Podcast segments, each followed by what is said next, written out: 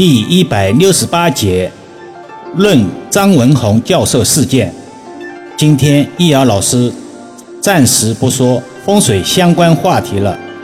辛丑年中元节期间，突闻张文宏教授被举报论文造假事件，实在忍无可忍，要特此站出来说几句。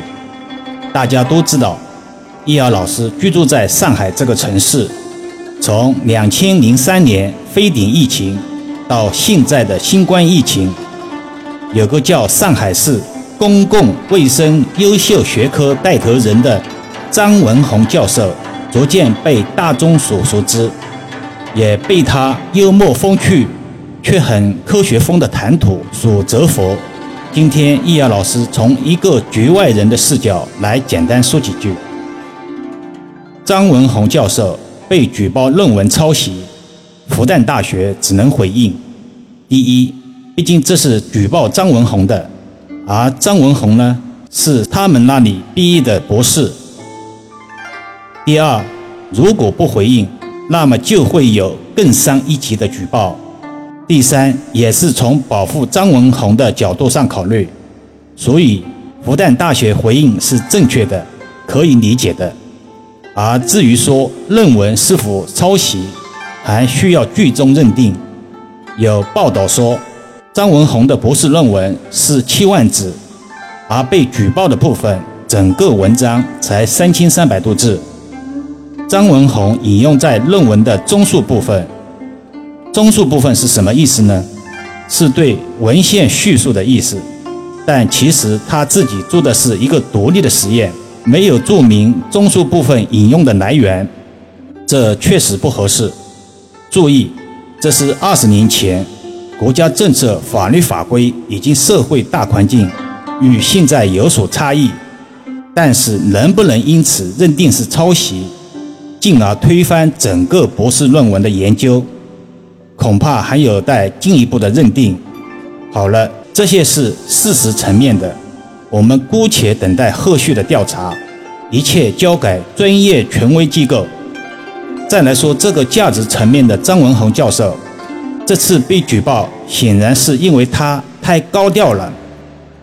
巨星的高调来自于他提到与病毒并存。张文宏教授受到一个退休高官的发文批评，当时互联网上就出现了保护张文宏的声音，因为由此。引发了这个相应的攻击，而显然，在拿着放大镜一样的心态来审查一个人的时候，那么是很容易出现问题的。古人云：“人非圣贤，孰能无过？”完美无缺的人不存在于这个世界，这是可以肯定的。从易学的角度来说，完美无缺就代表着孤阴不生、独阳不长的卦象，即便是圣贤之人。也有这个或者那个缺点，更何况是稍微优秀点的张文宏呢？记得有一句名言，好像是说，一个人做一件好事并不难，难的是一辈子做好事，也是变相验证这个问题。其实张文宏教授自从疫情一开始，有识之士就表达了对他未来的担忧，因为他的言行。太与众不同了，比如他不装不配合表演，光说大实话，这难免会让一些人不舒服。而当这种直言不讳触犯到某些利益的时候，可能就会遭到一些放大镜一样的审查。所以呢，这里面的道理我们应该搞清楚，千万别轻易说“哎，活该啊”什么的。要知道，没有人能够受得住这样的审查，正常成年人都知道这个道理。再来理一理被举报的问题。中华人民共和国公民对于任何国家机关和国家工作人员有提出批评和建议的权利。对于任何国家机关和国家工作人员的违法失职行为，有向有关国家机关提出申诉、控告或者检举的权利，但是不得捏造或者歪曲事实进行诬告陷害。对于公民的申诉、控告或者检举，有关国家机关必须查清事实，负责处理。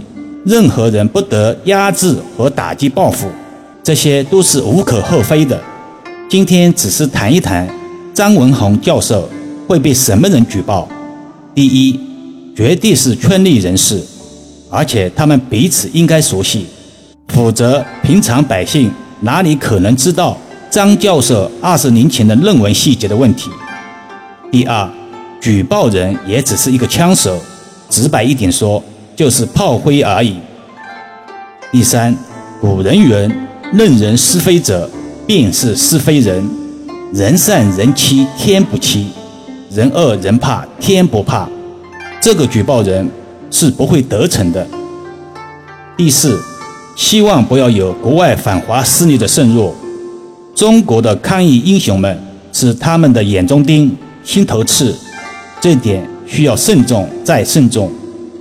公元一千一百四十二年，岳飞以莫须有的罪名。与长子岳元和部将张先同被秦桧陷害。八百七十九年后的今天，绝不能让这样的历史再次重演。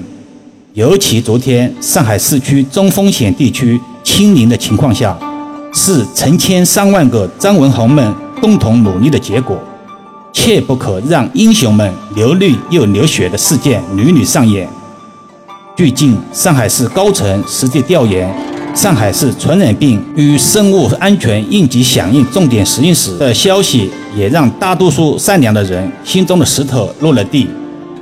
最后，易遥老师想说，人活了这一辈子啊，不可能到最后还是一张白纸，没有一点点污点。